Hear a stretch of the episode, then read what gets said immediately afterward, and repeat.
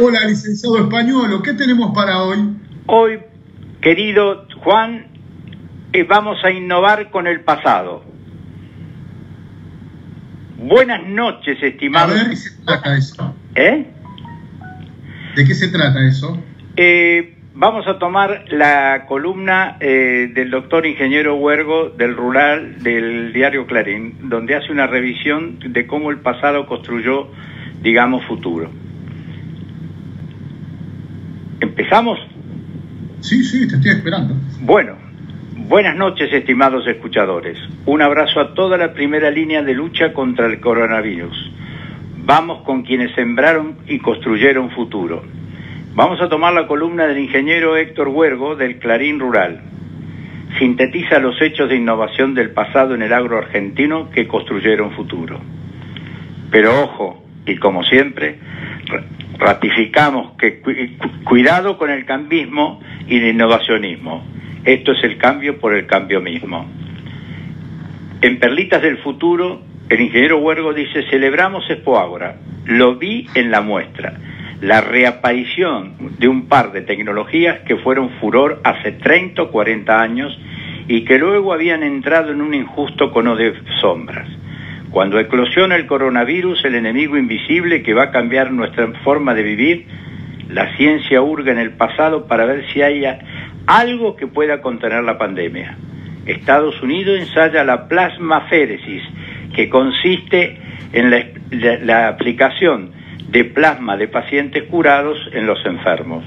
Un procedimiento desarrollado, eh, un desarrollado este, en enfermos que curados. Un procedimiento desarrollado por científicos argentinos en la batalla contra el mal de, los rastrojos. Hace 50 años, con la ivermectina, una droga usada ampliamente difundida en antiparasitario para animales, ahora nos desayunamos que se utiliza para trabajar enfermedades desatendidas en poblaciones tropicales.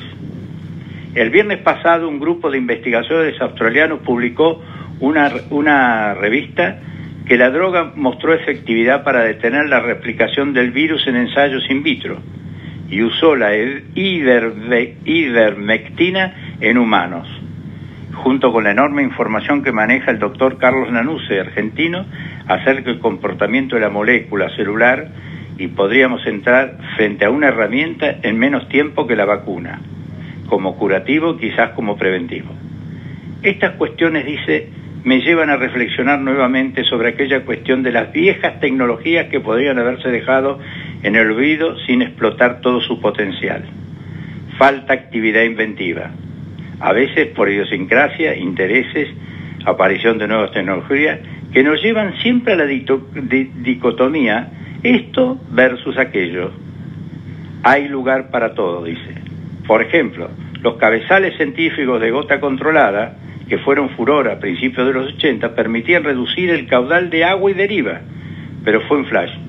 El fuego enemigo los desalojó del mercado. Y hoy, cuando la preocupación por la deriva pasó al primer plano, los cabezales vuelven.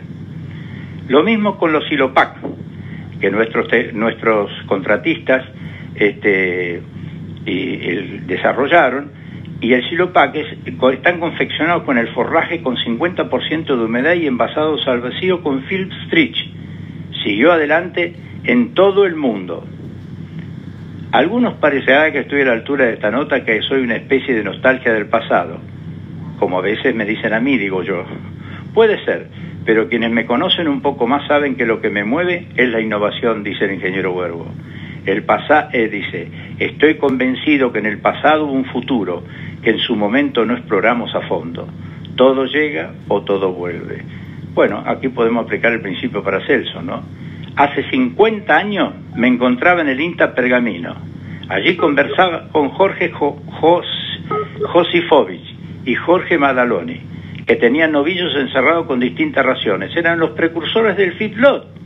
Sus trabajos quedaron en el olvido. Hoy 80% del ganado se termina en corral y también estaba, eh, ahí se trabajaba con la vicia como abono verde, una forma de capturar nitrógeno para el maíz. Al único que vi hacerlo hace 25 años fue el ingeniero Miguel Chasco. en un campo de Junín. Sembraba el voleo con una fertilizadora Tansi. Ahí quedó. Y ahora la vicia es tendencia, como cultivo de servicio para controlar maleza, como abono verde y como abono verde. Y termina la nota. Hay que repensar y repasar. Quizás sigamos encontrando perlitas del futuro. Y, y como conclusión mía diría lo que está hoy presente no puede desconocer el futuro, no puede desconocer el pasado y se debe solventar sobre el pasado porque lo que viene para el futuro siempre lleva pasado. Muchas gracias.